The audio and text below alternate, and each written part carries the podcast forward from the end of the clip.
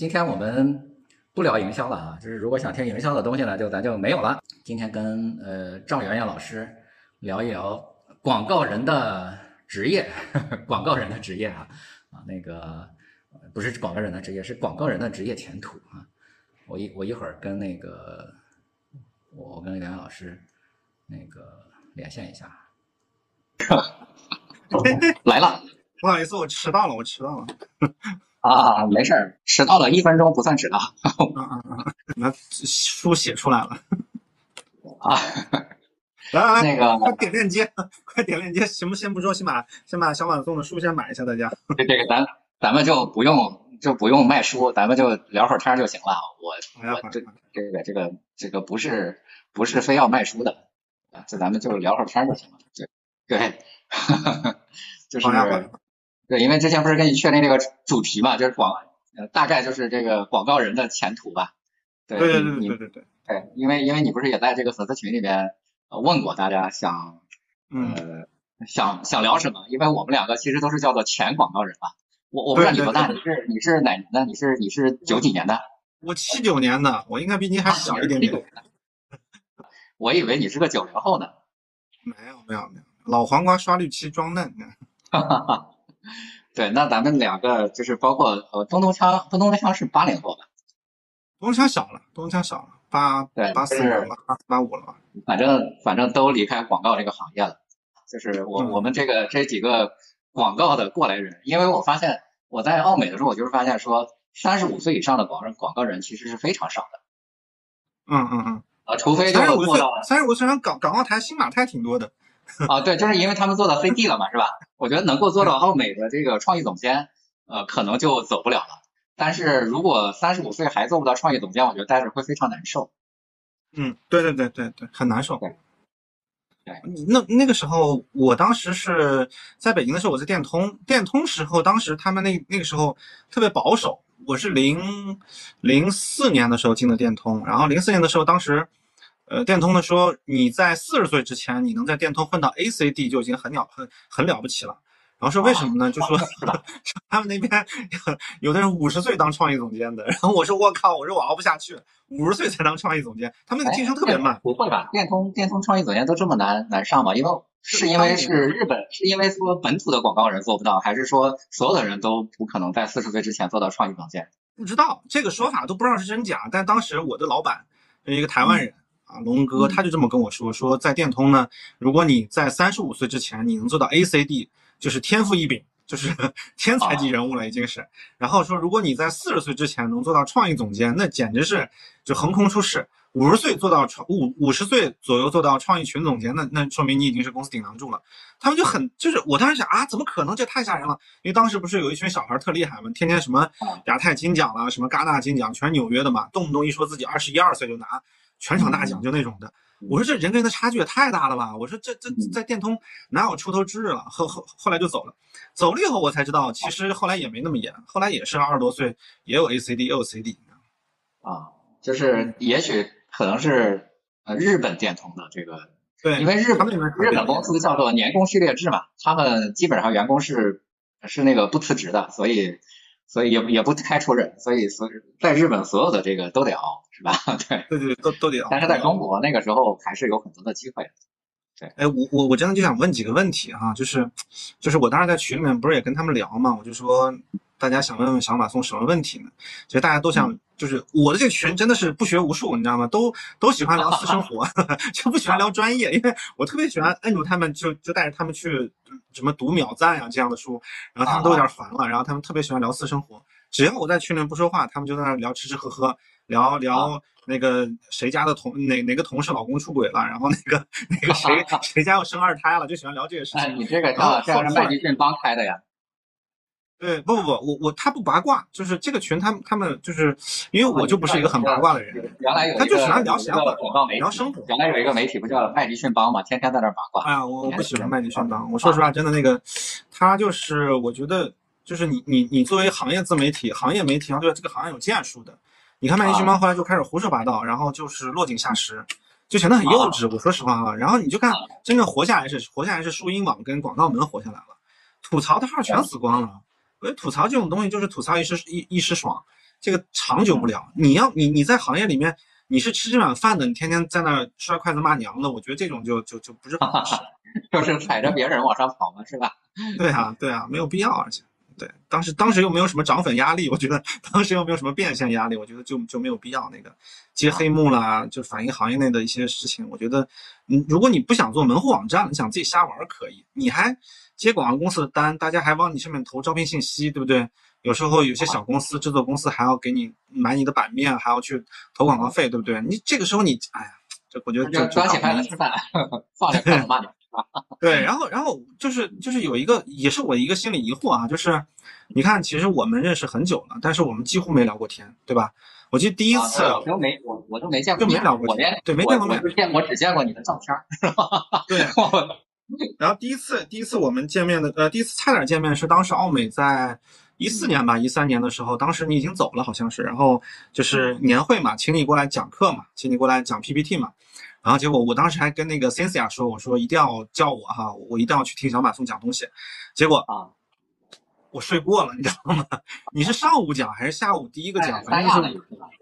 对三亚那次，然后我直接睡过了。然后我就我我也不知道上午还是下午，反正我直接没听到。没听到去了以后，然后我就说讲怎么样，讲怎么样。然后你想嘛，你问 HR 讲怎么样，HR 只就说了一句话。小马送的 PPT 做的挺一般的，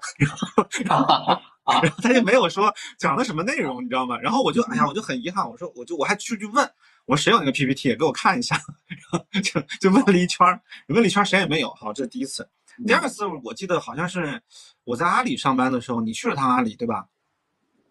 啊，对对，我记得是那一次。然后你跟我说你在楼下那个 Vagas 那儿，然后在喝咖啡，说有那么两个小时时间。然后我说行行行，我去见你啊！我当时还挺高兴的。我那个时候有点狂热，就是那种布道狂热症，我就特别想让广告营销人知道互联网怎么回事儿，知道直播怎么回事儿，就是天天跟着了魔一样去布道啊！我当时我靠，我一定要跟小马蜂说一说直播是怎么回事儿。然后结果一转弯遇到了我的老板，我老板你知道阿里有个风格就是叫做楼道会议嘛，就是叫做 wall wall meeting，就是就是看见堵墙就能开会就那种的。然后就拉住 我，然后就开始跟我聊事情，一聊我就把你给忘了，你知道吗？聊完了以后，然后聊完了以后，我一看时间已经过了，然后他给你道歉，你就说你已经走了，已经去看下一个会去了，这是咱俩第二次错过，你知道吗？就后来就是在杭州吗？没有，我在上海，我在上海，我又回到上海。啊，对，后来就回到上海。刚刚解封不久呀。嗯，对对，之前哎呀，之前那那个直播间不说了吧。那个差点饿死，这这种故事就不讲了，就不讲了。我是想问一个问题哈，就是那个我我我觉得输也书，反正他们拍，因为你这个书之前寄给我的时候，我已经在直播间里面讲过一次了。啊，基本上知识点我都跟他们讲过了已经，他们今天就是直接买就可以了。我就问几个问题哈，第一个问题是说，呃，你看嘛，就是比如说从奥美出去开广告公司、开营销公司人其实挺多的，但是风格呢就是很统一。呃，我认识的上奥美出去开的呢，全是创意热点，都是热店模式吧，是吧？对，热点模式，对对，全是那个酷炫的创意，呃，牛逼的制作，然后再加上骚不拉几的文案，就这样子的。啊，然后北京呢，就是 北京另外一挂，北京另外一挂出去以后，就是直接进入影视行业了，比如说给电影、给给给影视剧做海报，对吧？然后比如说做一些呃很牛逼的国际客户，他们就俨然是要与奥美掰掰手腕那种架势了。这样子的，但是感觉你你你这条路跟其他人就完全不一样，就完全不是不是一挂的，就是就是反而我很喜欢，为什么呢？就是因为我在奥美算是比较土的那那那一路子，然后我觉得 我当时我当时觉得我在奥美也很土，我在奥美也很土，就是头发也没有奇装异服，也也不穿奇装异服，也不留什么各种发型，是吧？那种。对对对对对，我就我们都属于奥美，对我属于我们我们属于奥美土锤那那那一路数的，我们都是奥美土锤。然后，然后我就特别想知道，说当时你从就是不上班了以后开始开公司嘛，这中间到底经历了什么呀？这个这个能说吗？当时是比如说，就是因为因为比如说现在很多广告人到到三十五岁了，他可能就是公司里面觉得这是个低性低性低性价比的广告人嘛，对吧？你工资又高，干的活又少，反应又慢，对不对？那这个时候很多人出来说，我自己接接单吧，自己自己开个小公司吧。这个时候，这你当年第一步是怎么迈出来的？这样？呃，我比较特殊哈，就是首先我先刚才有人问我为什么要离开这广告这个行业，其实我我以为我一辈子会做广告的，那个因为我我在没有进广告公司之前，我是广告行业的狂热粉丝，那个我就特别想去做广告，但是呃大概做了七八年吧，就是在广告公司，呃那个就会发现说，广告这个行业，就是首先从经济上来说不划算了。呃，如果如果推到我刚刚进入广告行业的那个时候，就大概是二零零四年，那个时候其实广告行业的性价比还不错，就是呃至少比百分之八九十的这个行业它赚钱嘛，啊它的这个工资要高嘛。但是但是很神奇啊，就是说我二零零三年进入广告这个行业，到今天已经有快二十年了。你去你去看广告行业的这个叫呃叫叫叫做新新入职的文案的薪水。和二十年前是一样的，嗯，就是你呃你刚毕业做如果去做文案的话，呃你去奥美也好，去别的公司也好，呃 f A 公司本土公司都一样，基本上和二十年前的薪水是一样的。那那等于是说这个行业二十年没有进步吗？不至于吧？我我我我想想啊，二十年前入职多少薪水啊？二零零四年，零四年四千五吧，四千五五千吧，我记得是。你你知道我们同事有一个啊，就刚刚进入我们公司的，就是他原来啊，我不说名字了，就是他原来在某一家富 A 公司工作，嗯啊不实习，呃今年给他开出来的薪水是五千五，就是新新人入职，新人入职，对，那你说啊，他没有涨，抗通胀涨了五百，抗通胀涨，对啊，就是那等于没没有涨，所以说我就觉得说这个行业你做了十年，你会发现说。如果你不涨，如果你不呃职位不上升，那你的薪水可能是下降的那感觉。所以说呃就是第一个是呃干了接近十年之后，干了接近十年之后，你发现说这个这个行业的性价比是非常不高的，呃而且确实是很辛苦。就是我先不说这个它其实这个辛苦是因为各种原因吧，嗯，第二个就是它不光是挣钱不多，它地位也不高。就是你提案，比如说你那些你也知道什么很难搞的那些客户，那就是劈头盖脸骂你吧，是吧？对你没有任何这个还嘴的这个这个可能性。对，那个呃，就是就是你你这个自己觉得自己还挺清高的，但是你在客户面前你一点话语权都没有。那第三个是，就是你做的东西好像也并没有觉得说帮助客户，就是 对。呃，就是是的，就是我我越往后做，我我越有这个感觉，就是你你一个，比如说你你咱们广告公司，广告公司不就是拍视频嘛，就是就原先啊，是吧？就最早的时候，大家不都是拍个片子，然后弄个张海报嘛？那这个东西，你说杨师能做是吧？呃，这这个这个这大陆器也能做，奥美也能做，这个电通也能做，做出来其实都差不多，就是你并没有觉得说你有什么独特性啊，那个那个，所以所以我我就是觉得是。就三个原因吧，就第一个确实是挣钱不多，第二个是呃没没尊严，然后这个这个体力跟不上了，第三个我也觉得真的也帮不了客户，就觉得好像做的也没太大的价值，然后然后就就就决定离开了。那决定离开，那那其实只有两个方向，就第一个是要去就甲方嘛，是吧？我们所谓的要去个大厂，是吧？但是说实话，就去大厂的这个路其实也挺难的，因为我那个时候也顶多也就是一个创意总监吧。啊，那个呃，其实挺多的，就是尤其在蓝标这样的地方，是吧？就是其实还挺多的。那那个那个，但是我我确实是找过几个甲方，然后呢，就有两个机会，一个是自己创业啊，一个是这个去甲方。我当时其实就二零一一年，我其实已经找到了这个暴风影音。我跟暴风影音的冯，就是我们老板嘛，冯鑫，我都跟他聊过，他当时就已经许诺我的股票了。然后他说你来吧，我就给你股票啥的。就是暴风影音也已经快要上市了。呃，那还有一个呢，就是还有一个机会，就是哎呀，反正也就在微博上，就是就随便找到的。那个有一个人给我写了一封信，他他是从那呃，就叫马原，原来也是我的合伙人啊，就是他是从哥伦比亚大学那个呃毕业呃没毕业，就是那个那个那个辍学，然后拿到了徐小平老师的拿到了徐小平老师的呃叫叫什么叫叫天使投资，天天使轮天使轮。啊，其实很可怜哈，就是只有十万美金啊，对，就是十万美金，当时也就六十万人民币吧，啊，那个，然后他想找一个合伙人，他已经找到了一个技术的合伙人，那个技术合伙人是呃微软的啊，那个，然后呢，他想找一个就是市场的合伙人，我当时就想自己还是觉得给人打工觉得没啥意思，我就我就去那个，我就去跟他一起做那个一个做了一个互联网的项目。那个我们这个项目当时拿了两轮，第二轮拿了六百万人民币啊，这第一轮是六十万，第二轮是拿了六百万人民币啊，那个轻松基金投的啊，那个最早的那个就是做嗯做那个啥问答社区啊，但是没做成啊。然后后来就做那个叫在线教育，哈 哈那个在线教育一二年，二零一二年我们就在做二在线教育，有点像现在的得到啊，或者说像现在的在行，就是这样的一个模式。啊，那个呃，但是因为确实是做的有点早啊，就是我也我也不能说我当时有多厉害，但是那个时候确实是有点早。那个在线教育，因为那个时候你网络付款啥的都还那个那个不行啊，对，所以嗯，既没有这个呃规模，也不是很赚钱啊，虽然能够有一点盈利吧。所以那个时候我就是想自己去做一做试试。所以其实当你自己做的时候，你想我们只拿了六十万，总共拿了六十万啊。我们当时记得我们叫做，当时我们只有四个人，一个是我，一个是。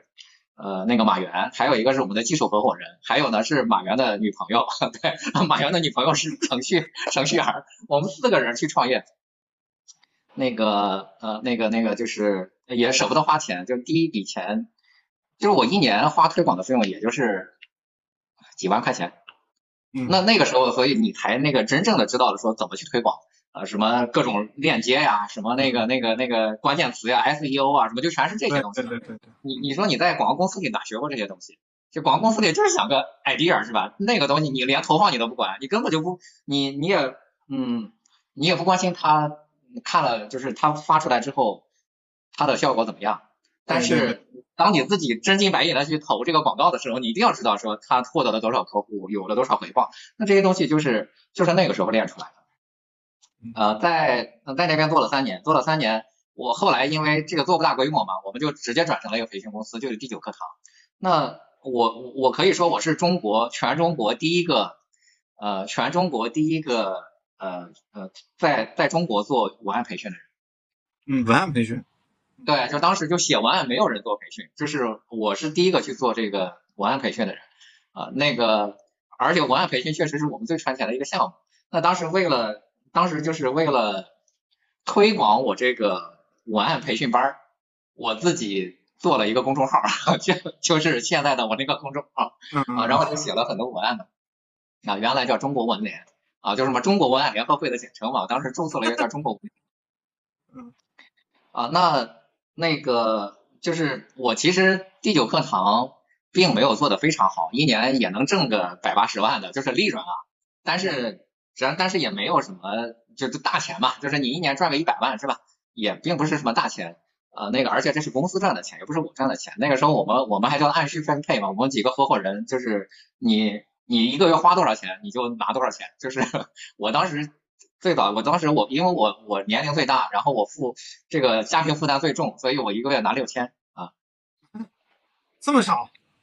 对啊，就是当时因为没钱嘛，没钱。所以我们呢，当时马原一个月就只拿一千五，就我们的创始人啊，一个月只拿一千五，我就拿六千，因为我还有孩子是吧？我还要租房子，那个就是只拿六千块钱。对，那个那个呃，当然了，我有些外快了，因为后来就是因为有一些这个呃中国文联就公众号上有一些人那个那个就会付钱给我什么做推广之类的嘛。对对对。那那个我其实是没有把第九课堂真正的做大，但是呢就把自己公号做大了啊。所以后来，那那再后来，其实就是在暴风影音这段经历嘛。我我我因为呃第九课堂我们发现其实做不大，后来呢我就跟冯鑫聊一聊，我说要不要我就我就干脆去第九第九课堂啊，不去那个暴风影音吧。我后来就去了暴风影音，呃就做他的策划部和市场部的两个部门的总监嘛。啊那个也拿到了股票是吧？就是啊当然了，我这个股票我曾经说过，我曾经有接近三千万的股票，但是就是后来变成零了啊对啊那个。但是我在我在暴风的时候，我其实，呃，我在暴风的时候，我其实就已经我的工号的收入就已经超过我的工资了，所以那个时候我加大概一年有有个一百万的收入了，所以，呃，所以所以就这个东西水到渠成，因为我在那又做了三年，等于我做工号又做了六年，呃，那个就很多人找我做咨询嘛，那我就成立了一家咨询公，呃，就成立了这个咨询公司，对，那其实呃获客就前期其实就做一些顾问啊，发点广告呀什么，就这些。能能挣点钱，挣点钱呗，总比这个就是你打工好，反正大概就是这样。对，嗯，对对对对对对。嗯，这个时候就是说白了，工号接广告，然后后来找人，哎，对呀，有好多人找我咨询，我怎么没有想到呢？自己开公司。那你这做直播不比我们好呀，是吧？哎，打工时间太长了还是。然后后来呢？后来就开公司，呃，我记得是有有那个开了公司以后，你写过一篇文章，反正，嗯、好像是过了几年才写了一篇文章，说是呃，就是意思就是说我活下来了啊，意思是我们公司人不多，但是进入到一个正常运作状态下来了。那篇文章给我触动还挺大的，但是嗯其实没有具体讲到底发生了什么，那段时间到底发生了什么呢？嗯，呃，你你想听发生了什么是吧？对，就是对，其就是实最就是成功的，我我我我的逻辑是这样子的，就是嗯、成功的东西呢，其实大家都看到了，比如现在我们出书，比如是你去投广告，比如你做了很多的明星案例，这个大家都看到了。就是我是想我是想让这些粉丝们感受一下社会的残酷，就是 让大家知道说每一个成功背后当年都是趴在地上被摩擦过来的，所以我想让你讲一讲当年这些事情。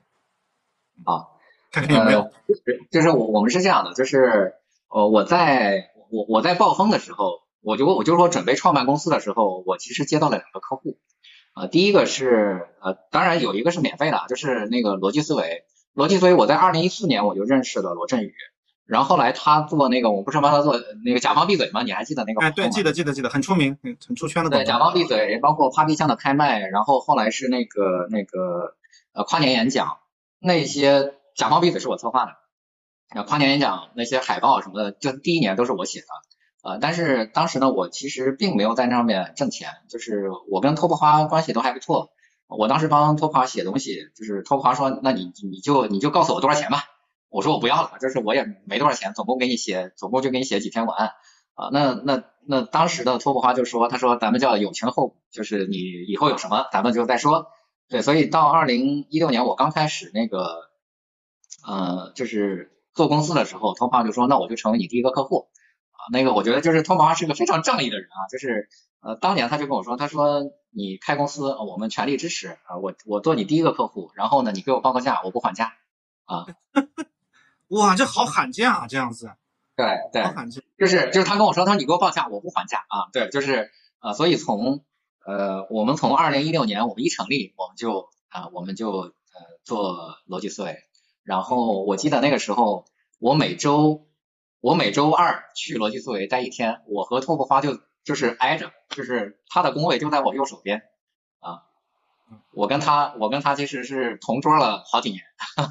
对啊，所以呃，逻辑思维的话，我们是二零一六、一七、一八、一九啊，那个四年啊呃二零年，就是五年，我们都是他的顾问。对，所以说呃，至少我觉得逻辑思维每年会送钱给我，是吧？那那我觉得这个这个公司，呃我我说实话，我觉得还是挺幸运的，就是他至少是有收入的嘛。啊，对，对那个那我当时还接了一个客户，就是京东，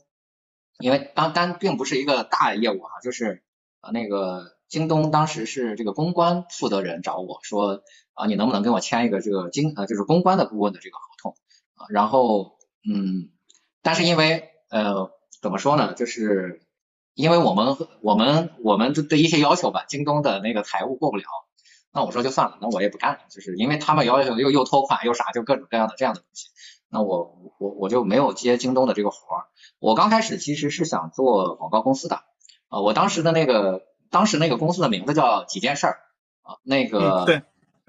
我最早的名字呢，我最早的那个名字叫六件事儿。后来呢，我我就说我们两个月做一件事儿啊。那个后来我跟申音聊，呃，申音说，他说你一年肯定做不了六件事儿，那个其实挺难的，两两个月做一件事。他说你就叫几件事是吧？给自己留个留个退路啊。那他后来就改成几件事了啊。那我当时其实还是想做一个和别人不太一样的广告公司，但是后来呢，就越做还是就发现说，如果你是一个广告公司，呃，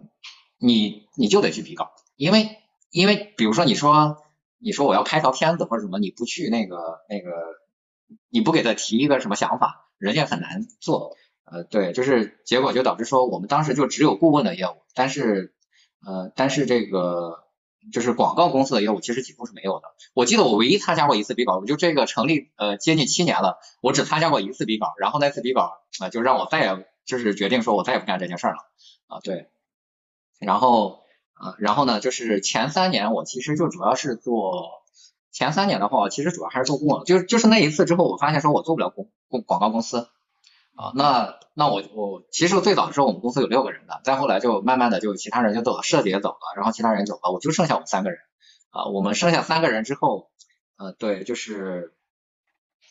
也没有什么业务。那主要核心其实我我帮别人做顾问，但是你说我最早的时候，呃，别人请你做顾问，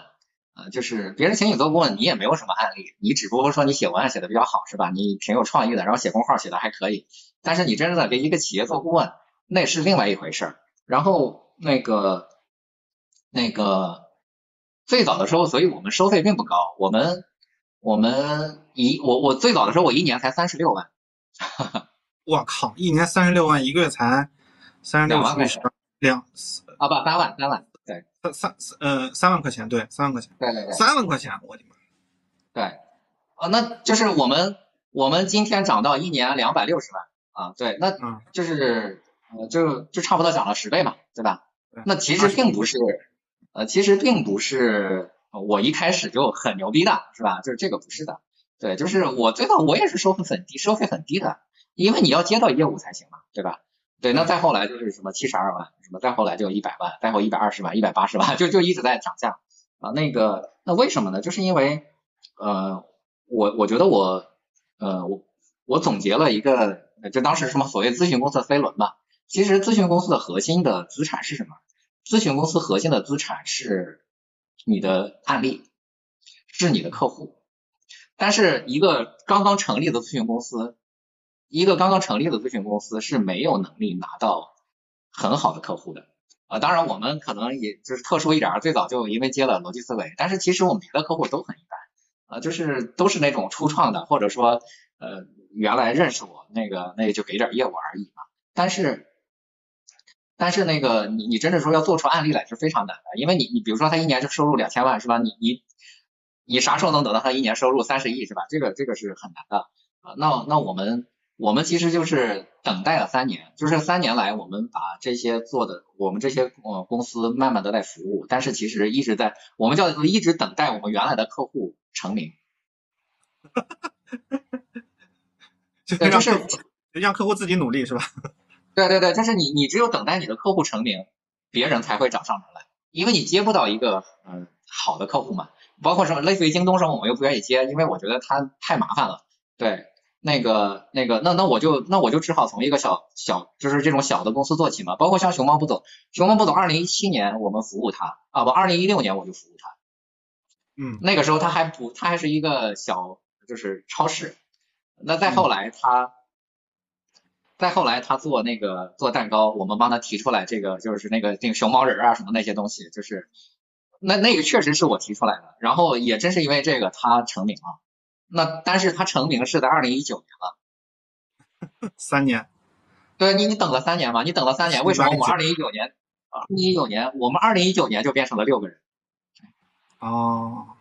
就就刚刚开始说呃有这个呃就是有一点案例了，呃我我可以出去吹牛了，呃那那就就会有很多人呃那个就就会有很多人来这个呃来找你嘛。啊，但是过去找的其实都是小公司嘛，就慢慢的就是你看我们的公司就是找我们的公司越来越大，刚开始是一年收入几千万的，说最后是一年收入一两亿的，再后来一年收入十来亿的，那今年就有收入一千亿的了，是吧？就是 那个 一千亿的、几百亿的就就就都有。元气森林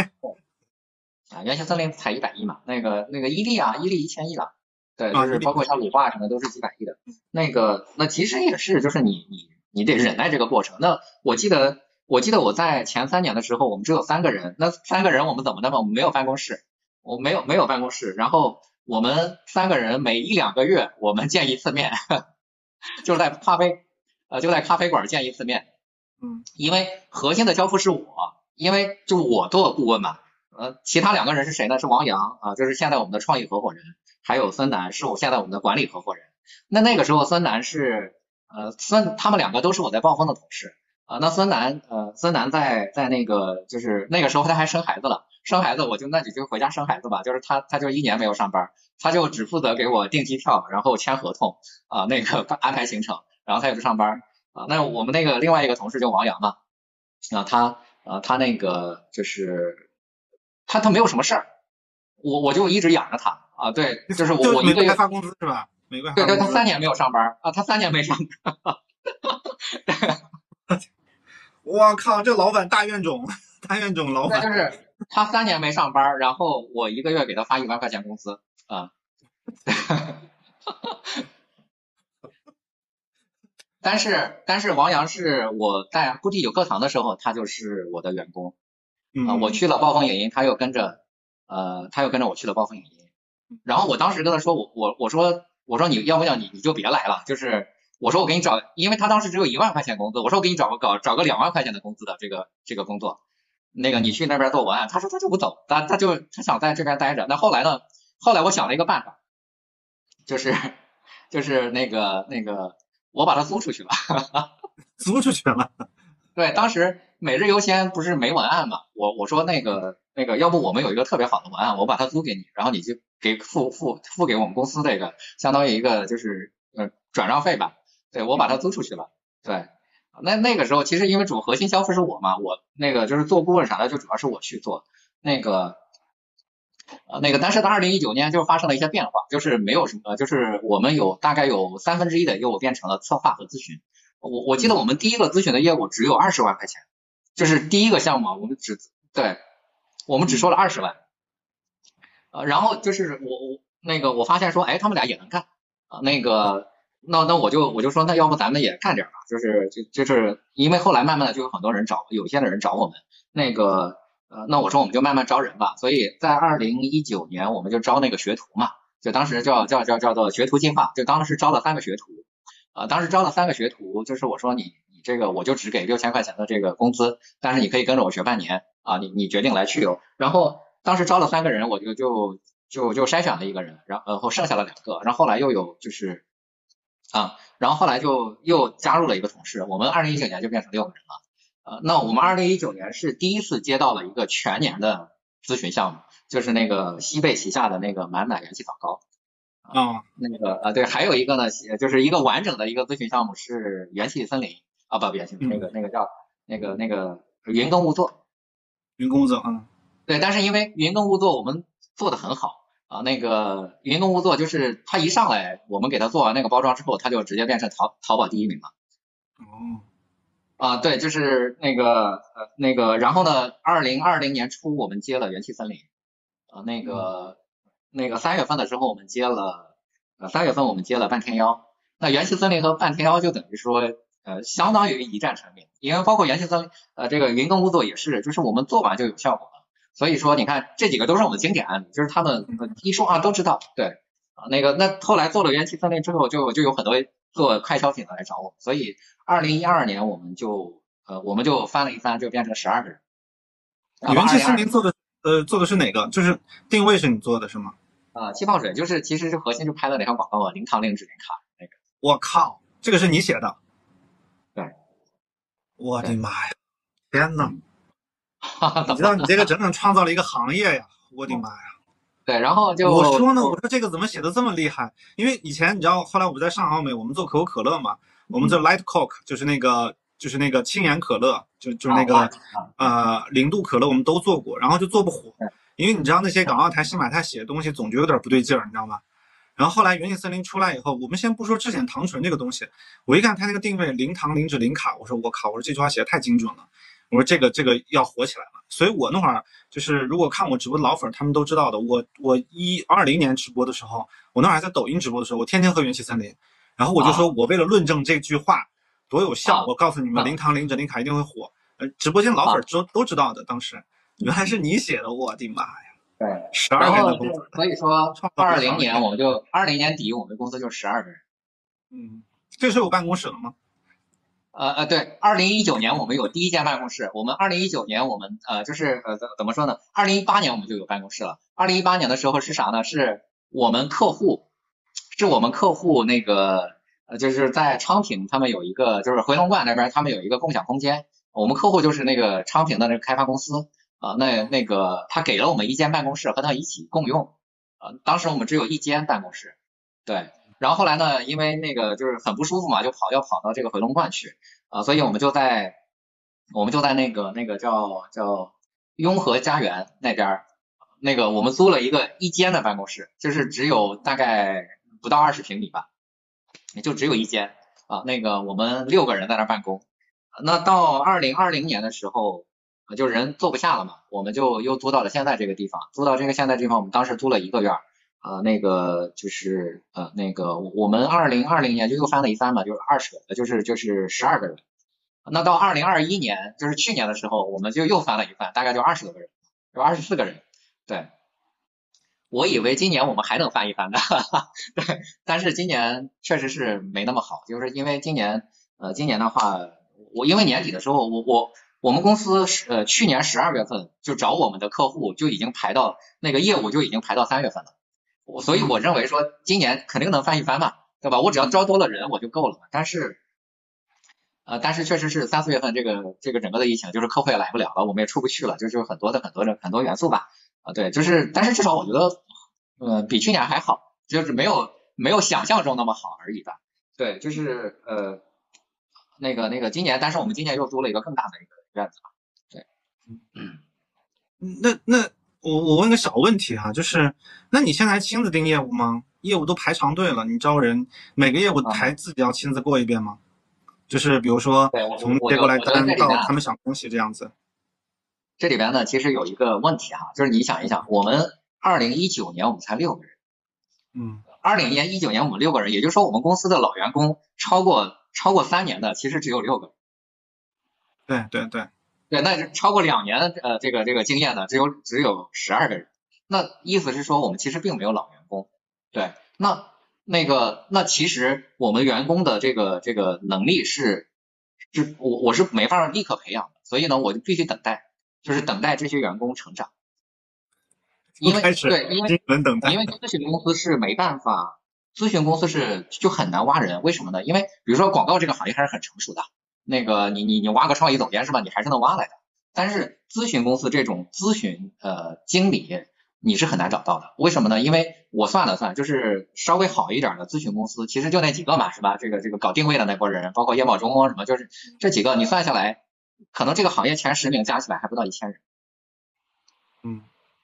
你你前十名加起来还不到一千人，然后你再算上那些知识部门，是吧？你咨询的人其实很少的，就只有几百人。真正的干过咨询的公司，所以说你找到人非常难。那那我觉得我就得稳定一下，就是让这些人成长起来。因为因为咨询公司，尤其是包括广告公司，其实都有一个毛病是啥呢？就是当你的业务突然扩张的时候，你就经不住这个诱惑，你就要快速的招人，然后因为要你要接这个业务嘛，对吧？但是问题是，当你快速招人的时候，你的服务质量就一定会下降。对呀，就是你你你这个服务质量下降，然后。你的口碑就不好，对吧？就是它就会变成是这样，哗，就慢慢的往下走。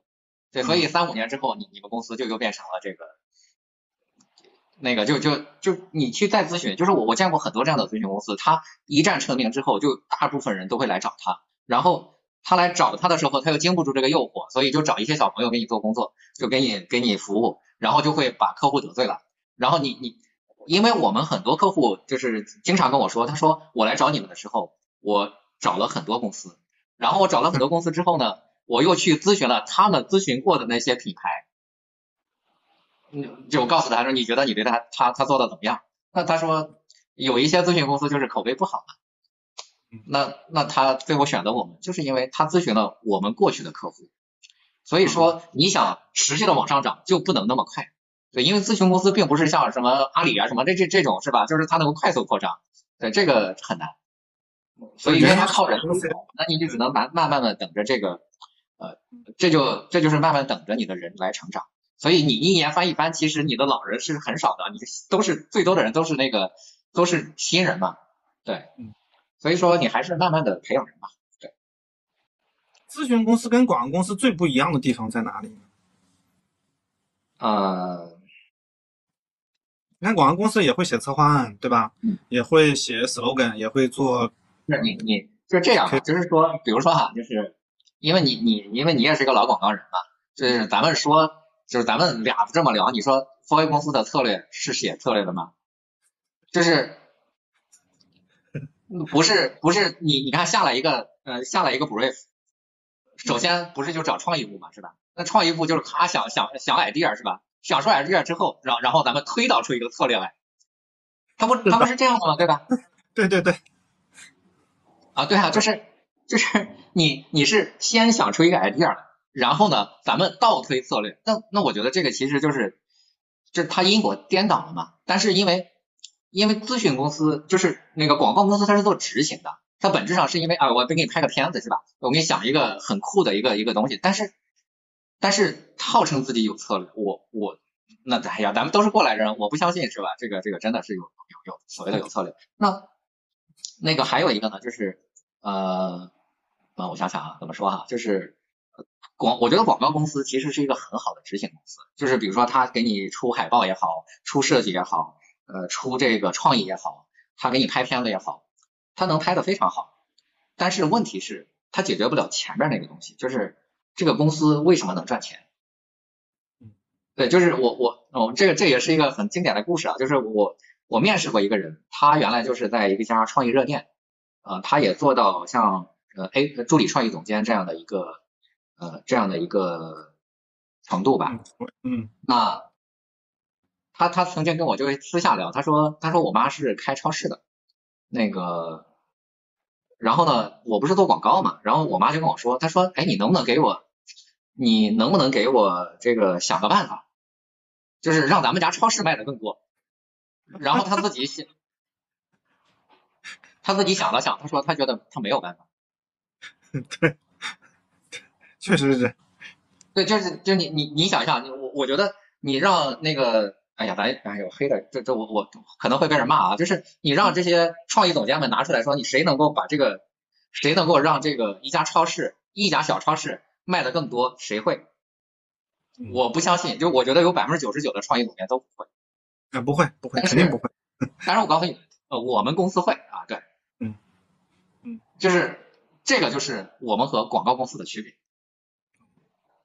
就我们几乎是。我们几乎是不太拍什么所谓的创意片的，因为我们大部分就是百分之九十的来找我们的客户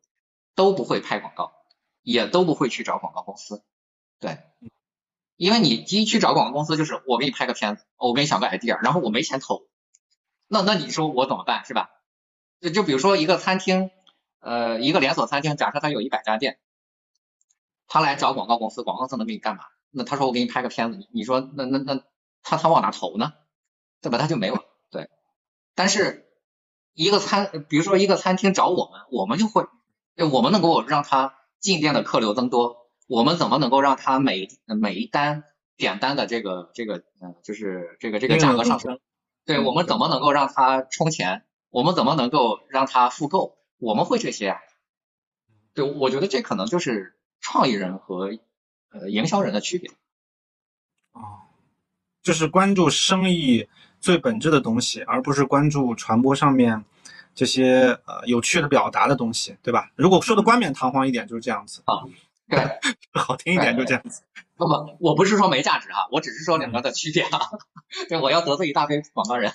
不不，我我我觉得是两方面价值吧。就是如果做生意层面的，确实是你这个太厉害了，因为它可以撬动整个商业的杠杆嘛。如果是说做嗯。对，做表现或者做扩散的时候呢，它确实是广告公司还是比较擅长的嘛。对对对，就是我也拍不出广告公司那些那么好的片子来。这个咱们说实话，对我我我们就是这种整体的这种，比如说你说这个这个拍片子的执行啊什么的，我们肯定没有他们厉害。对，但是我们服务的客户类型不一样。对我我举个例子，最近我们在做一个考试的一个呃一个项目，呃是那个郭圈旗下的一个那。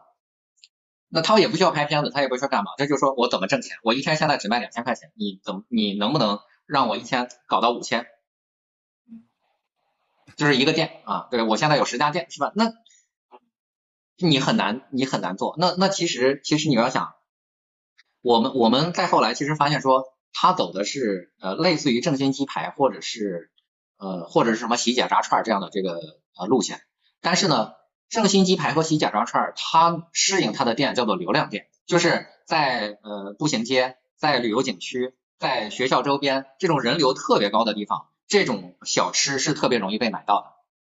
但是他开的店都是在社区店，在社区店就没有那么多客流。你说谁会没事在在你们家门口说就是要要吃个什么串儿似的？这个是非常难的。所以就是说他的定位定错了，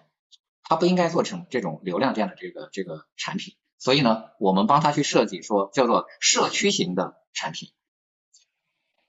改产品了，这个时候就就赶他卖的东西了。对，就是改了他卖的东西，结果人家那个前这个上个月开了一家新店，一天卖到六千了。嗯，那这个就有点像你之前那个写公众号曾经说过一句，然后当时还引申到了我的公众号里面那句话，啊你就说如果营销从那个产品出来以后，基本上就已经算晚了，对，对吧？是这个逻辑吧就？有很多时候，就是比如我我我们还有一个我们还有一个客户叫一只酸奶牛啊、是重庆的一个品牌，大概一年呃就有一千多家店吧。那个呃我们我们给他服务的第一年，其实我们基本上没干活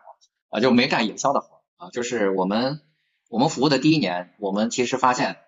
说他的产品啊，就是他的产品做了五年，做了五年，就是他的这个最初火爆的那个产品叫做酸奶紫米露。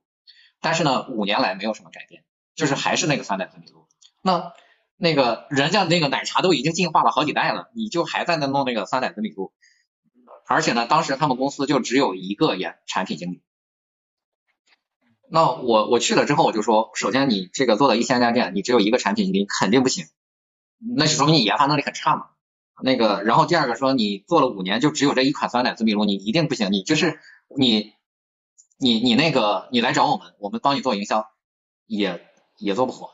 对你必须把产品再升级。那所以当时他还没有这个研发能力的时候，当然现在他还很强了啊，就是呃他还没有研发能力的时候，我们就帮他去找了一个研发机构，那个我们帮他帮他规划出了这个研发的产品，然后这一年再帮他做产品。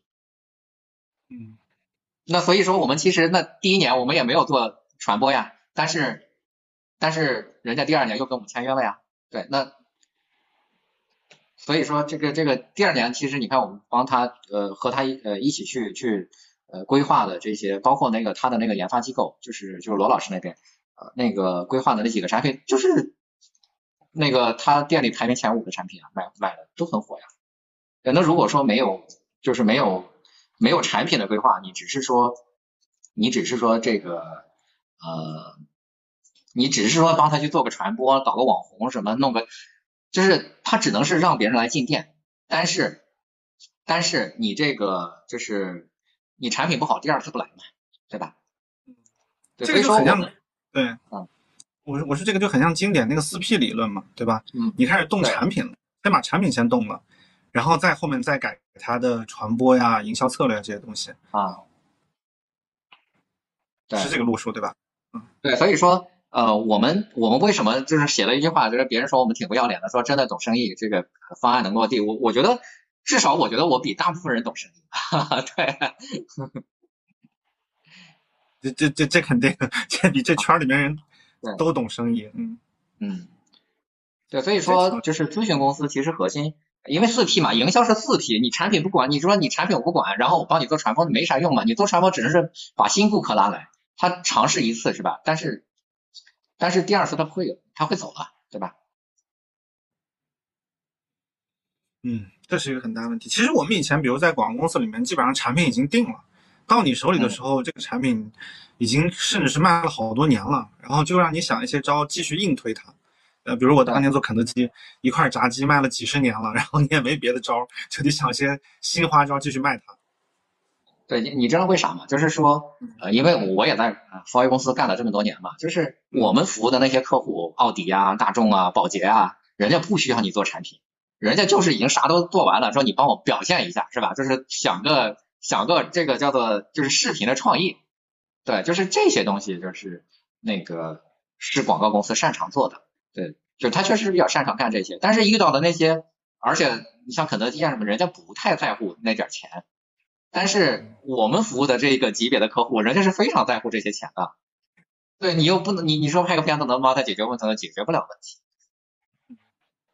对，都是救命钱的，就是我吃一口才有你一口，都是在这个阶段。对，你说你搞个世界五百强是吧？人家一年给你个三百万、五百万的，人家根本不在乎，是吧？这是这是他利润里面非常小的一部分。嗯，啊，我怪不得你书里面写到了四 P 那一块，我现在算懂了，就上来还是要先动产品，对吧？哈哈，对，因为营销的这个框架，因为科特勒写的营销的框架其实核心是四 P 嘛，而且我我这本书只写了两个 P，就是产品和定价，我我后边那个还没写呢，就是我我可能那个营销笔记的二我才会写到呃渠道和和这个这个这个推广的问题，嗯，对，渠道推广，就先写完一半儿是吧？对，所以这本书没写完啊，那个因为出版社觉得这个太多了，那个字数，所以就就就给我卡了一半儿啊，那个那也给我一些时间吧，我再把下一本两边 P 打磨一下，对。嗯嗯嗯。这个书我看了，我觉得太有趣了，因为我之前我跟他们说，我说这个书我看了三分之一，呃，三分之一讲的都是一个内容，就是小马聪告诉你不要做什么，就是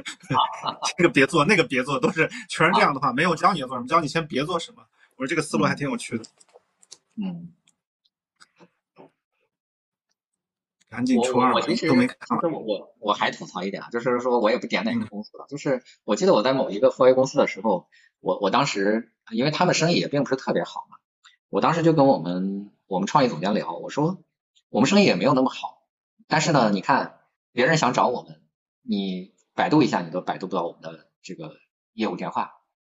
然后我们的这个营销网站也做的很烂，就是我们给自己做的，就是我们。我们自己广告公司的传播其实做的很差的，那凭什么我们能够帮别人做广告？我也想问这个问题，他们怎么找到客户的？当时就都是因为带着 4A 的光环嘛，然后就可能因为也有些别的客户，然后他他就比稿嘛，是吧？就邀请你去比稿，因为你只能在这几个公司里面选嘛，所以他的核心的这个他的核心的这个获得业务的方式是比稿，参与比稿。嗯。那现在这些新消费品牌，你觉得他们整个的水平怎么样呢？因为我我不是就是之前那个做电商嘛，然后就杀进来很多。这两年就是投资方又很热衷于新消费嘛，就出了一堆产品。你觉得他们水平怎么样吗？你经常服务这种类型客户吗？对吧？呃，我我有一些这样的客户，就是我我觉得就是呃呃所谓的新消费品，我自己也是觉得是一个伪概念，就是每年其实都有新消费品出现，呃只不过说。我们我们所谓的这个新消费品是啥？就是说从网络上红起来的那些消费品，叫新消费品。对对对，但是呃有的时候呢，我觉得是一个哎呀，对，有有有的时候呢，其实是一个概念。呃，那个那个，你那边怎么黑了？我卡了一下，我卡了一下。哦，对，就是没事。嗯，要么呢，他就是做出了一个，比如说过去。呃，传统公司不做的一个东西，但是其实他没有想过，为什么传统的呃传统的这些快消品公司不愿意做这件事儿？可能是因为这件事儿不能做成大规模的，它就是一个小众品牌，就是传统的传统的大，比如说咱们说康师傅统一是吧？嗯，那他要做个牛肉面是吧？假设他要做一个十五块钱到二十块钱的这个面，它的销量不够，就是它的量不够。然后他可能也做不到这个把这个成本打下来，所以呢，他就很难这么做。对，就是我我记得我去我去这个呃我去可口可乐，就是粤东区的时候，呃那个泰国可口可乐的时候，他曾经说过，他作为一个叫叫什么叫叫苹果醋，当时他们第一年在广东省呃做了三千万，那那对于一个新消费品来说，这很大的成绩啊，只在一个省。呃，就一年做了三千万，然后人科普的说，哎，没啥意思，就是这个这个不能成为我们的核心业务，就是人家呃寻找的是可能是一个至少是一个十亿一年差不多十亿的这样的一个对对对，一一个产品，就是你你说你一年做个三千万五千万对他来说没有意义，但是呢很多新消费品一年就做三千万五千万，他觉得很厉害嘛，对，啊，那就是他说白了从规模上来说，他没有办法做成本优势嘛。对吧？没有办法做成本优势的时候，他只能去做产品与与消费者更匹配。比如说像刚才讲的，在社区里面，他就应该卖其他的产品，对吧？啊，所以要先动产品，先改改产品，然后根据产品再给，嗯，产品跟人再去做对应的定位，对吧？嗯，对，是这个思路。就是你，你要明白说，大公司和你想的事情是不一样的。你觉得大公司这个都是傻瓜是吧？就做不出来这种东西，不是的，人家的考虑的方式和你是不一样的。对你，也许一个小而美的公司可以做出那些很小众的那些东西来啊。好的，我们同事提醒我说，啊，三十五岁广告人的前途好像没有聊，怎么聊到这儿？他聊一期，没有，我们随便聊，随便聊，随便。他们爱听，他们爱听。我们都过三十五，我们在讲我们的经历啊，对吧？我觉得这个就可以。对，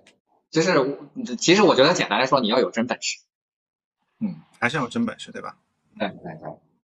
嗯，就是你不能说只是在一家广告公司里面做创意，呃，但是呢，给你一件小事情你做不来，那那你就是变成了一个你只能寄生在一个大公司里边的一个一个小虫。对，你你不能只做这样的事儿。对，嗯，懂了。我我问一个比较尖锐的问题哈，就是你怎么看华与华呢？哈 哈，这个这个好，我我我我我我说一说华与华，就是这个首先我我对他的这个我对他的评价是完全正面的啊，对那个那所以说我也不怕说啊，那个呃首先是我的我开窍就是看的华山老师的那本书啊，超级符号就是超级创意。因为我过去确实是就是创意思维嘛，我过去看的书都是奥格威的，呃那个巴伯恩巴克的，什么乔治路易斯的，那个就都是看的这种书，对，那，但是我突然有一天，我应该是他的这个最早期的读者，就是看那个超级超级创意超级富豪就是超级创意，对，对我我一，但是因为那个时候我已经创业创业了三年了，我已经我已经那个就是自己创业了，那我我这个呃我这个这个。呃，看完之后我就有点豁然开朗的感觉，就是呃，就是说，我一下子开窍了。我觉得，我觉得我过去就是主要是在聊，就是看创意的东西。我今天看到那本书，我才理解了营销的东西。对，啊，那那个那个，当然了，我后来其实又不断的就是我把这个华山老师的很多的书都看了，他的《孙子兵法》呀，他的那个呃那个那个，对他的那个什么。后来的这华语华方法呀，这就是我看了很，我看了华语华语华很多书，包括我们公司，我们公司在那个嗯决定做咨询的时候，就因为过去都是做顾问嘛，因为呃那个我还记得我在做得到的时候，那个就是当时要找一个营销人嘛，我还去帮呃我帮得到去请的华语华，我请的华山，就是我跟华山老师聊过，说呃那个你要不要去得到讲课？那个第一次去聊就是我去聊的啊，那那个那华宇华去华宇华去提得到的案子的时候，我是作为甲方的，对，我是作为得到甲方的人去听的。那那个那个后来我还帮华宇华介绍过像火星人啊，像那个小鸟鲜艳几个客户，因为那个时候我觉得我因为我我觉得我接不了嘛，因为我们公司没有这个能力做，所以我说我帮你介绍一个公司，对，就是我们公司在。正式就二零一九年，我们公司呃做六个人的时候，呃那个我们正式想去做咨询的时候，我们还专门又去华语华学习，对，我们去华语华专门学习了呃那个一次，对我我去华语华整个的我我至少去过华语华五六次啊，我在他们公司去学习，我跟华语华很多的这个人都也还都关系都还挺好的，对，所以说呃我对他们公司的评价是很正面的，那个虽然。呃，虽然很多人对华谊华有意见，对，那那我觉得就是任何一个公司，任何一个人都经不起，就这也是华山老师说的，就是说任何一件事儿，任何一个公司，任何一个人都经不起呃叫做叫做议论和那个啥，但是呢，任何一个公司和任何一个人都有价值，你你去看一家公司，你要学它的价值，而不是去。评判他的这些是非，嗯，明白明白，我懂你这个意思。对，因为他我觉得他的书里边，呃，他的方法里边有非常多的这个好的地方，为什么为什么不学？我我觉得这个，嗯，至少至少我我不我不管别人哈，至少我觉得我很我很尊敬华语华，对，嗯嗯，明白。那特劳特呢？这家公司呢？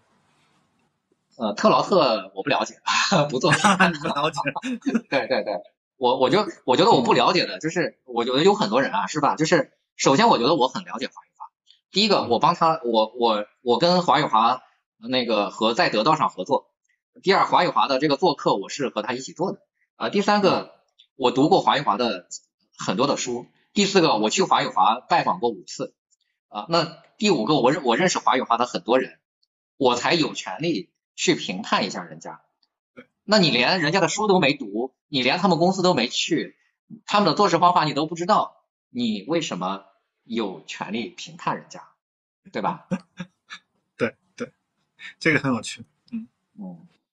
那你怎么看这些？啊，算了，这个问题问的不合适。我本来想让你评价一下这些创业热店这些模式呢，因为我觉得如果是聊到这儿，你已经是一个纯粹的这种咨询公司了，已经跳脱出广告这个圈。我就是就是我我我纠正一下我这个这个观点，我并不我并不说华为不好，我我也不是说这个创业热点不好，因为他们有他们呃他们有他们的这个呃就是非常强的地方，只不过说我们擅长的东西不一样。对，那你能点评他们一下吗？呃，比如说像，就我就朋呃那个我这个边评论，比如说像天宇空，呃呃对，或者是什么盛佳，W，就别的我不点评，我只点评天宇空，就是啊对，就是至少因为天宇空的这个创始人，呃天宇空的创始人里面有三个是我的同事啊，那个呃对，就是我我至少是觉得说他们在对创业的追求是非常非常的呃。就是呃怎么说呢？就是我觉得对创意上的这个追求，我觉得是非常的严格的或者严肃的。那我觉得这一点上我是非常敬佩他们的，而不是说啊随便搞搞是吧？然后赚点钱。我我我觉得在这一方面，我依然尊敬这些敬业的人。对，就不管怎么样，不管别人怎么说，就是起码他们能做出点东西来，而且他们非常的热爱广告。做出东西，而且人家对对自己的工作是有要求的。嗯，对你不要对自己的工作没有要求。对，明白。嗯，这个挺有意思。行，我觉得，我觉得，呃，比如说今天我们我们呃说一点小的东西哈，大的我们说完了，我们说点小的。今天比如说我一个三十五岁的广告人，我以前是做策划的，或者我以前做 account 的，啊，然后我现在出来了啊，除了去一些大厂打工，因为我当时去阿里的时候，阿里的天猫那边的全都是 4A 公司的 account。我就很震惊，你知道吗？我说有创意吗？他们说有，有一个创意好像在阿里待了九个月，后来就离职了。然后后来我是待的最长的，我待了三年嘛。我是就就是 Creative Base 在阿里待的最长的一个，还有一个比我更长的是在呃村淘农村淘宝里面，他待了四年还是五年。然后这就所以就我我就发现有一个特点，好像是是不是三十五岁以后反而是像 Account 呀或者是策划这样的角色出来以后自己开公司或者是跳槽，他们反而是更容易一点。反而好像是创意人呀，或者是这些，是不是更难一点呢？呃，我我感觉可能会更难，因为创意人在在一个在一个，尤其是注重注重结果的，注重不是注重结果，就是注重业绩的这种公司，呃，还挺难的。对，除非是他去是去做，比如说，呃，他是一个，呃，他是一个，比如说美术的呃。创意总监，或者说，那他至少去可以去做那一些设计的工作嘛？我觉得在甲方和在乙方其实还差不多，呃，但是纯粹的这个创意在在一些大厂里面可能会吃不了那么开，对我我的感觉啊，对。那自己开公司呢？嗯，自己开公司，除非他自己能开窍啊。对我我觉得其实广告人其实都很聪明。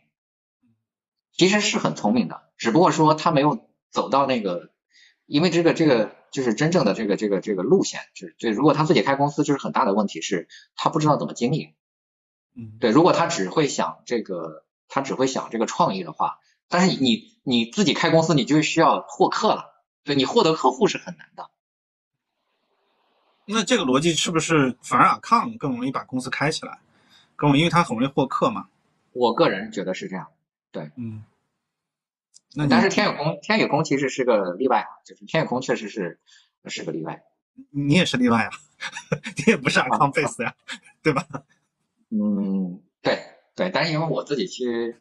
我我以前因为我是文案嘛，对，嗯，而且我我觉得我在广告公司里面本身就是个另外，就是我我是读 MBA 的，对，然后那个我是学工科的，那个而且我没有。没有那些传统的广告人那些事儿是吧？就是奇装异服，什么行为很各色，然后这个 纹个花臂，什么这个这个这些我都没有。然后唱歌跳舞我都不会，然后我也不抽烟不喝酒。嗯，那现在这些还还没到三十五岁的广告人，你对他们有什么有什么忠告吗？嗯，我我觉得你要想好你最终的路线，就是说你你是不是愿意在广告公司做一辈子？我觉得在广告公司做一辈子也没有问题啊。那如果说这样的话，那我觉得其实没太大问题，因为你你你按照广告公司需要的能力就是这样的，但是广告公司的人出去，他需要的能力可能不是这样的，所以说我觉得你要事先嗯事先如果你觉得你不能在广告公司做一辈子的话，那你就应该事先了解甲方的人，尤其是那些，因为因为我说实话，大家进大厂的机会是不多的，就是并不是说所有的广告人都可以进大厂。我觉得可能只有百分之十的广告人进了大厂，但是百分之九十的广告人如果如果离开广告公司，他能够他能够去的都是那些中小型的创业型的这种小公司，他们更看重说花多少钱拿到干多少事儿，然后这个挣多少钱，那全是这个事儿。如果你不懂的话，那那就很是是有一些困难的。对，嗯，你接触这些这些老板当中，他们有比如说以前是都些什么背景啊？有有有类似于广告公司出来人创业的这种背景的人多吗？嗯，不多，不多是吧？但是也有，对，做生产出身的吗？对对，就是也有广告公司出来的人能够做生意做得很好的，但是不多啊。对，就反而是自己做牌子也不一定能成，自己做公司嘛也不一定能成。说的好绝望呀！啊，对，但是其实大部分人也都做不成嘛。就是就就即使不是广告公司的人，想做出一个做成一个呃怎么说呢？呃呃做成一件事儿，做成一个公司也很难。对对，就是把一个公司成功经营，其实是非常难的，非常难的。嗯，哎，对我我接着还还再问一句那个刚才的问题，就是你接触这些老板们，他们大部分都是什么出身啊？大，哎呦，还真的不太一样。就是你看，唐斌三是做游戏的，对对对，呃，然后比如说这个这个，呃，哦，我们几个典型的例子，就比如说半天妖的老板，他其实，呃，我不知道他有没有上过大学啊，就是他以前就是一直开，一直一直开餐厅啊，对，开了也应该有二十年了吧。那你看，像七分甜的老板，就是一个初中毕业，一直做甜点。那个那个熊猫不走的老板。初中毕业，原来是原来是一个汽车的销售员啊。那个汉克公社的老板原来是联想的高管啊。其实三教九流都有啊，就什么人都有，而且不一定做自己的本行。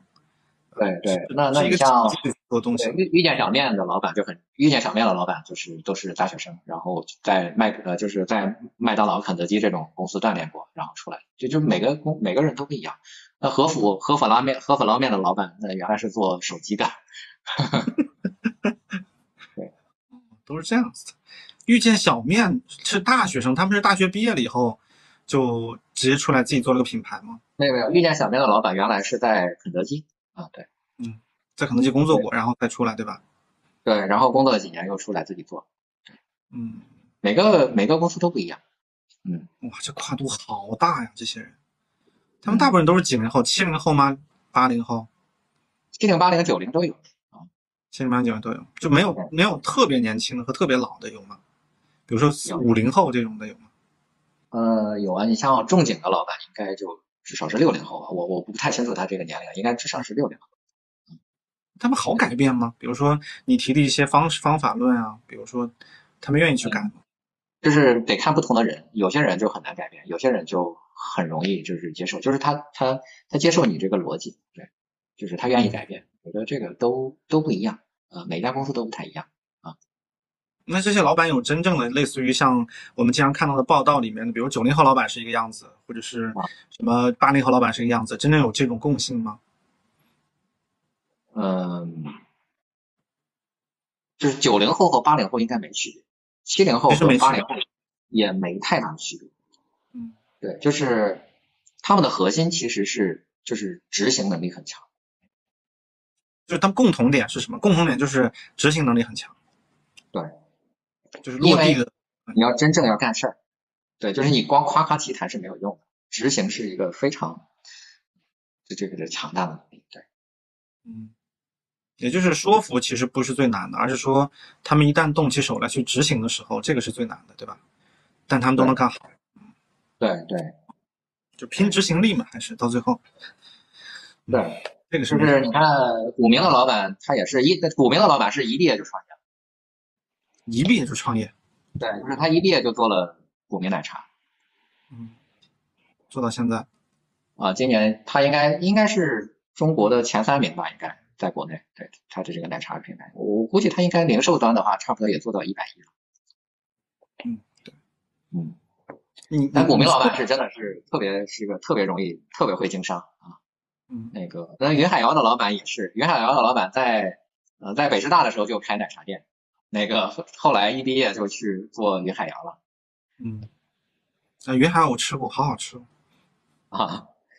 对，股民的老板也是在大学里面就经商啊，每年人家在大学里一年就挣几十万了。这么厉害？对，这个有天赋的关系吗？比如这些人，有些人天赋异禀吗？因为你见的这些老板太多了嘛，你聊的时候你就发现是不是就跟广告人一样，都是很聪明的人，或者是都是很容易开窍的那种人？什么共通点吗？嗯，也不是，但是大部分人会比较聪明，有一些人确实是比较勤恳啊，就就是他他只要认准一件事儿做，其实没啥问题。你看我们那会儿在广告公司遇到的很多人是，比如说大甲方他的市场部呀，或者 VP 呀，我我我们反正我们都已经是老广告人了嘛，我们就说实话，我们经常会觉得他们很蠢，对吧？就是 就是他们说的话做的事不敢说啊，我不敢这么说。对。对，所以我这时候就说一号位跟二号位这个创始人的水平跟底下人水平是不是有天壤之别？就是包括你遇到的，哦，这个不是，就是有的公司呢是确实是，呃，有的公司确实是老板呃就是一家独大，就是他特别牛逼，那可能就是说老板就是他们老板的和这个他们 VP 的这个这个呃这个能力可能是差十倍，但是有一些对，但是有一些老板呃他和他的高管的这个差别不大。嗯就是可能是，比如说老板是九十分，那 VP 的这个分数可能是八十五分，那个我我觉得就是不太一样。不太一样是吧？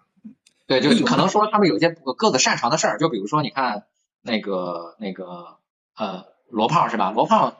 就罗振宇他他就更适合做内容是吧？就是他他死磕这个内容，但是他不擅长管理。那托布花擅长管理啊，对，就是那托布花就补充了他一个一个短板，然后托布花又呃托布花又这个又沟通能力又极强，那那快刀是是做这个快刀是做技术的，那所以三个人其实挺完美的组合的。嗯，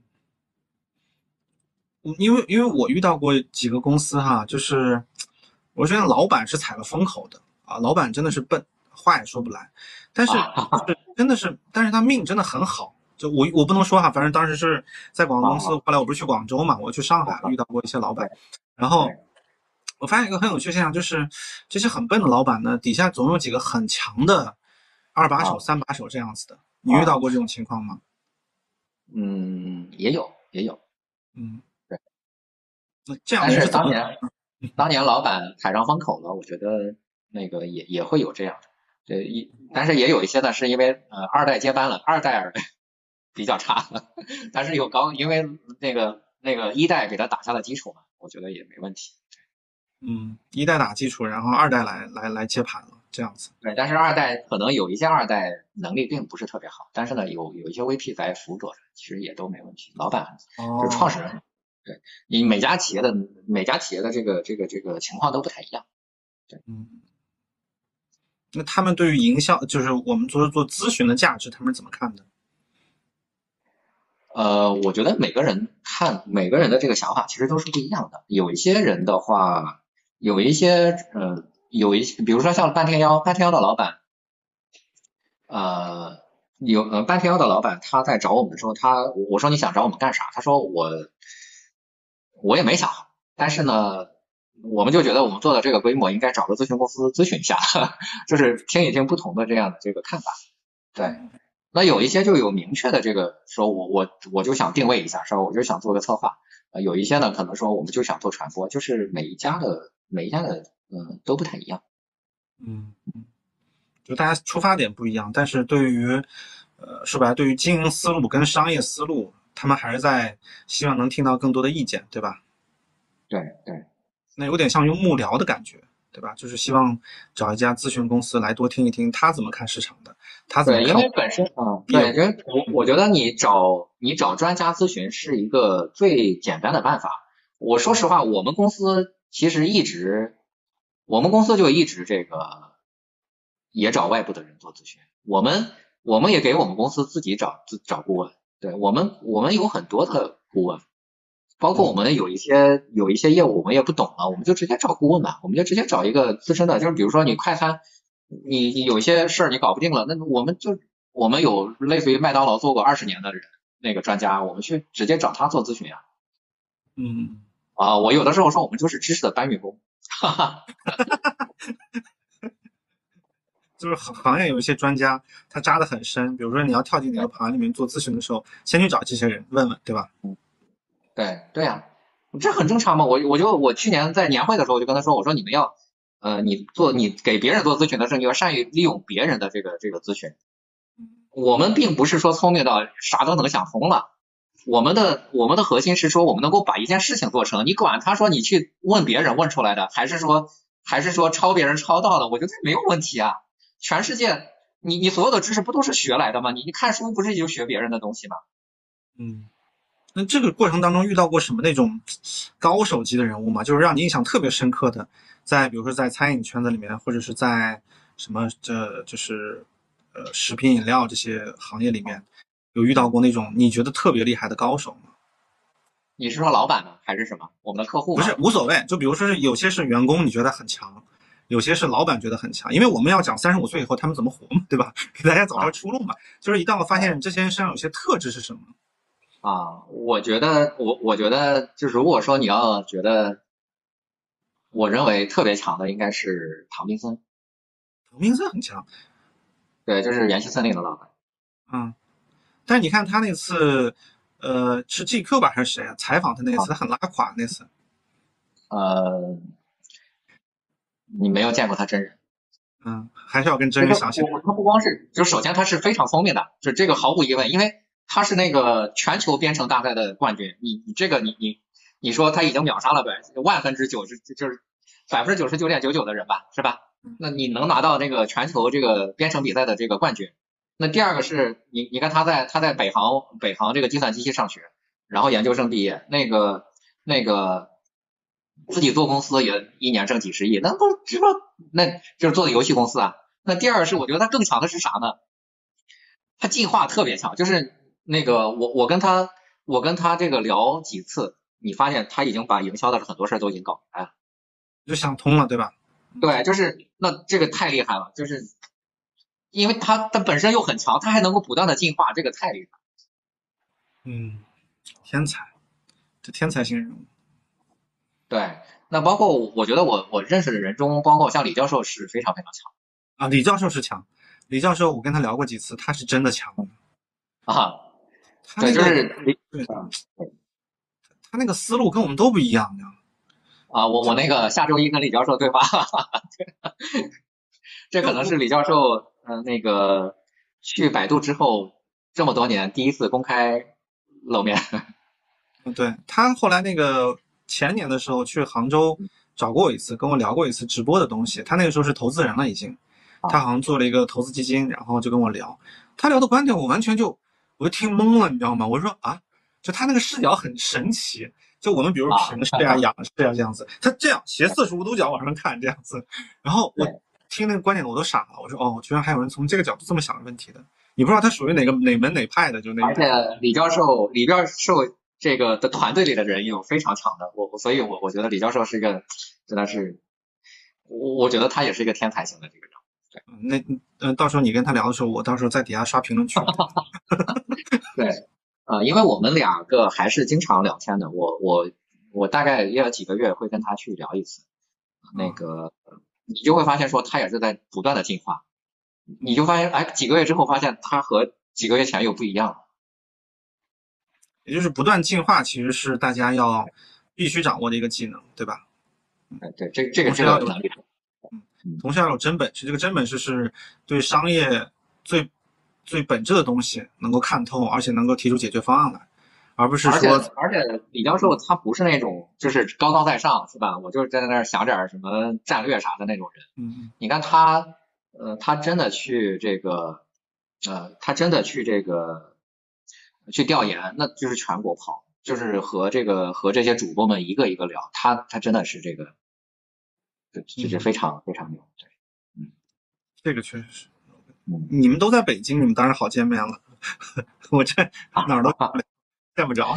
对我，也就我他他在上海的时候，我也我也会跟他见，因为我全国跑嘛。嗯，行，我没啥问题了，挺有意思的。今天我们一聊，莫就是飞快，已经一个半小时了，聊了，就问了这么几个问题，就聊一个半小时了。其实我本来，哎呀，我跟你说，还是还是做直播这样聊天，我觉得有点紧张，知道吗？我觉得下来我们要私聊的话，其实可以更更放肆的聊很多话题。啊，你你的对你你你你的意思是说很多很多话不能说是吧？不是，因为因为因为你发现没有，咱俩其实都不是吐槽向的那种人设，对吧？所以我们也很少吐槽。我们对很多东西的看法还是就是比较正能量的，比较比较就是价值观比较正的那种的。其实我们可以暗黑的，我们可以吐槽的，但是我们都没有。你们不存在，那那你要是没有问题了，咱们就今天先这样啊。我没什么问题了，然后我最后再呃给小马松做一段广告哈，就是这本书 大家去拍，好吧？必须的，给大家时间去买买书。对，然后我跟那个小马松连完麦了以后，我会继续把这本书给大家讲一讲，因为我直播间这样子的，就是我要卖什么东西，我要给大家领读的，就是要带大家去读的，因为大家都买了书人都不好好读书。所以我直播间里面，只要他们买书，我都带着他们把这本书全要读完了。这样子，如果想跟读的，可以来我直播间啊。我觉得那个，我我觉得有一个就有一点啊，就是其实因为我写过三本书嘛，呃，那个第一本书就是讲那个，就是就是那个叫什么文案，那些让文案绝望的文案，呃，已经停，就是停发了。就是呃，第一本书确实是叫做，呃，就是好评的叫叫做喜忧参半。有的人就在骂我说这个本书你就翻译了一个国外的什么那个甲壳虫的文案，你就说你自己写的是吧？自己写的并不多啊，那所以在豆瓣上评分也并不是很高啊。那个那后来我就让出版社就把这本书停掉了啊。那第二本书是尖子生啊，那至少评分还可以，就是大家觉得这个大家觉得这个这本书写的都还不错啊。但是呃但是因为它跟我的专业没关系嘛，那个那那我也并没有。就是呃，我再后来就再也没有推荐过我那本书，呃，但是这本书呢，确实是跟我的专业是完全相关的一本书，呃，那个，尤其是我我觉得是比较受鼓舞的是，呃呃，这个大概发货已经半个月了吧，呃，陆续很多人收到，就很多人都会说这本书他看完是几乎就是一口气看完的，那个，而且就是就是很多人说这个叫做茅塞顿开，我这个不是自己在吹牛啊，就是确实是这个。呃，绝大部分人都会在向别人推荐，所以我也我也真诚的推荐一下我这本书啊，那个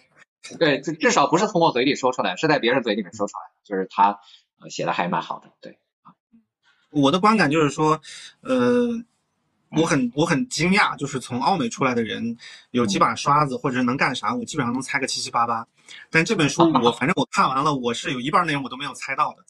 我说我靠，小马宋居然有这种能力，他居然在写这种东西，这是让我最惊讶的东西，最惊讶的部分。所以我说我一定要带着我直播间这些人，我要领读一遍，把这本书好好的给大家拆解一遍，特别有趣。我觉得这个对于大家拓展知识面也好，将来三十五岁以后找工作也好，自己创业也好，帮助特别特别大啊。对于整个商业模式、商业运作的一些基础逻辑，还有如何去做生意这三件事情，这三个字，我觉得是有非常深刻的认识的。啊，这个我觉得觉得你你你你身上是中就是很完美的论述了一句话，就是慢慢慢来比较快，感觉好像慢，人很少，一点一点就这样爬过来的，但是突然就爆发了，爆发了以后就可以帮很多的客户创造百亿、千亿级的市场，就就出来了。这个真的是厚积薄发啊，真的好，真的好，嗯，谢谢小马送，好呀，好好，那个希望今天晚上的聊天给大家还是有帮助的哈，那个那跟。我我我跟这个赵岩老师也都是叫做网友见面第一次，第一次，我们的第一次就献给你们了。我我以前只看过赵岩老师的照片哈，对，嗯，那个那个真的是想聊一聊，我我觉得尤其是广告人，呃，尤其是广告人，那个那个想了解一些跟创意不太相关的一些东西的话，我还真的是建议你看我这本书啊，就是可能没有人能比我把这些事儿写得更。更明白了，对，为什么呢？就是因为确实是像科特勒什么的这些大师们写的书，他他他太教授了，就是他写的很好，但是大部分人读不懂的。哎，我我我可以用大白话给大家写，对，嗯嗯嗯，对对，我觉得还有一个科特勒那些书我看了，我都看过了，我觉得翻译的奇差无比，感觉是谷歌翻译的 真的。对对对对，我宁愿去看原版，我也不去。他本身写的就很，就是一个是他本身写的就很艰涩，但是呢，他他这个翻译又翻译的很艰涩，那结果就呃又很厚，是吧？这个几百页，然后厚了，就是很多人没法读下去了。对，好吗？今天先连麦聊到这儿，我们让我们好吧，行，那就先这样好谢谢袁老师啊。好拜拜拜拜拜拜拜拜。好再见再见再见再见啊。